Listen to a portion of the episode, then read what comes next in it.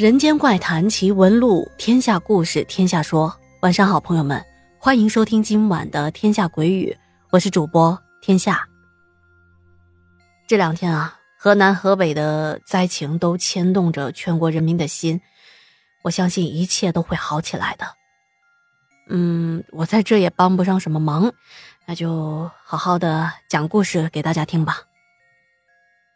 那么今天继续分享文静带来的两个其他类型的故事。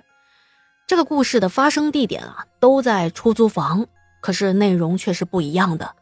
那咱们现在就先来说这第一件事情。这件事情也是文静的前任告诉他的。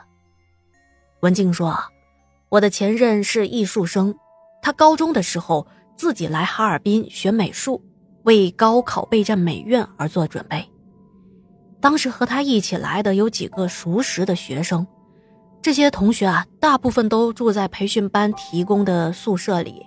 虽然这些宿舍的条件简陋，但是免费啊。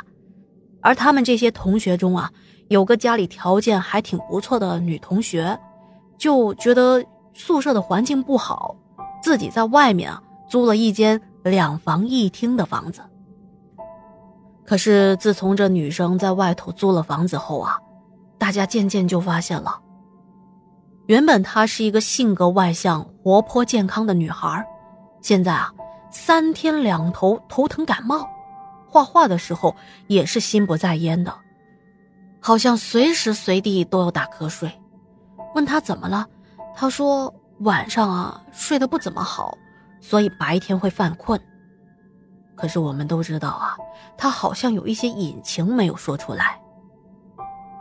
这有一天呢，他找包括前任在内的几个其他的朋友，上完课之后一起出来吃饭。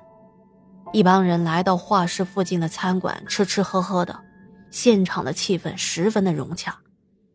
酒过三巡，大家都看得出来，这位女同学似乎是有话要说，她总是一副欲言又止的样子。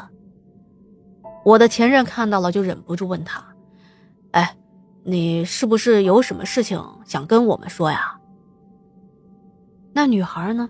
看了看大家，过了一会儿，才终于说出了这一次聚餐的目的。她说：“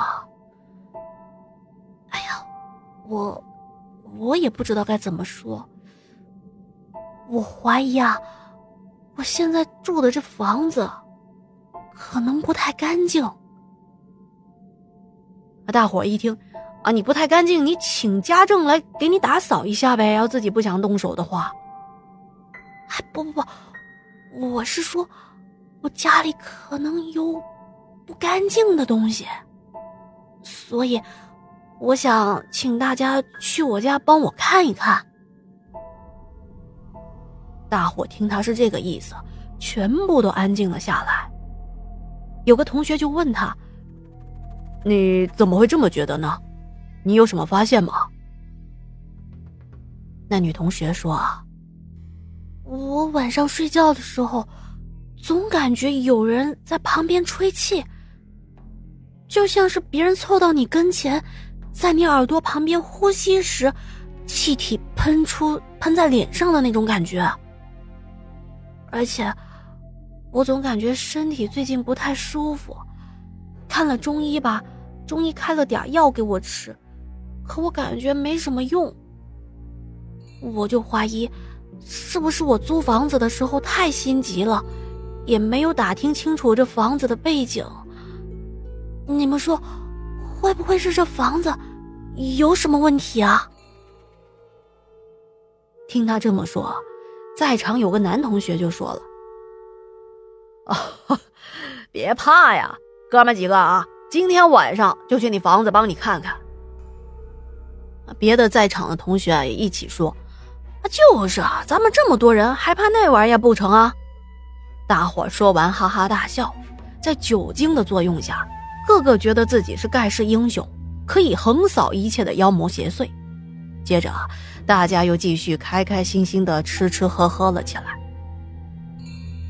等大伙儿到女孩家的时候，他们其实喝的都有点高了。刚进屋子。就横七竖八的找地方，在家里给躺下了。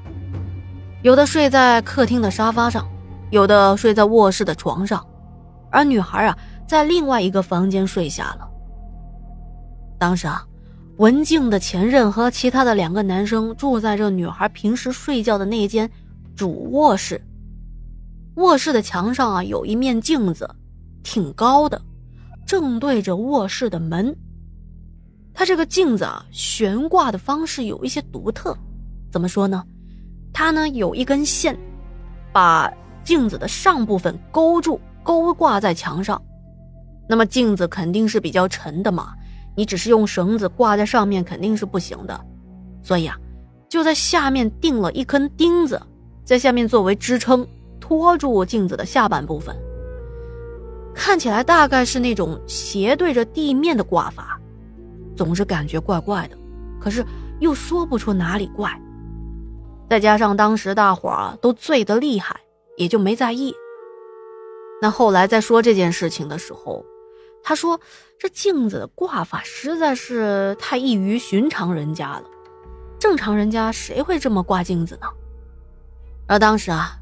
文静前任是睡在了靠着门口的位置，他说，那时候不知道怎么的就醒了，可能是喝的难受，就翻了个身，正好看见镜子。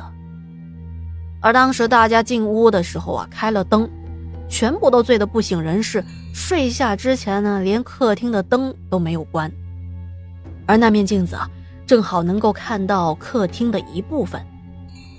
而他呢，本身有一些近视，看向镜子的时候呢，看的不是很清楚。可是，就在这看不清的情况下，他也吓得出了一身的冷汗啊！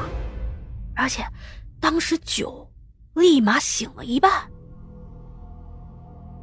他模模糊糊的看到啊，在冰箱的前面站着一个。好像从冰箱里走出来的，半个身体在冰箱里头，可是一半的身体在冰箱外面的这么一种朦朦胧胧的女子的形象。可是由于他近视，所以他也看不清那女孩的脸。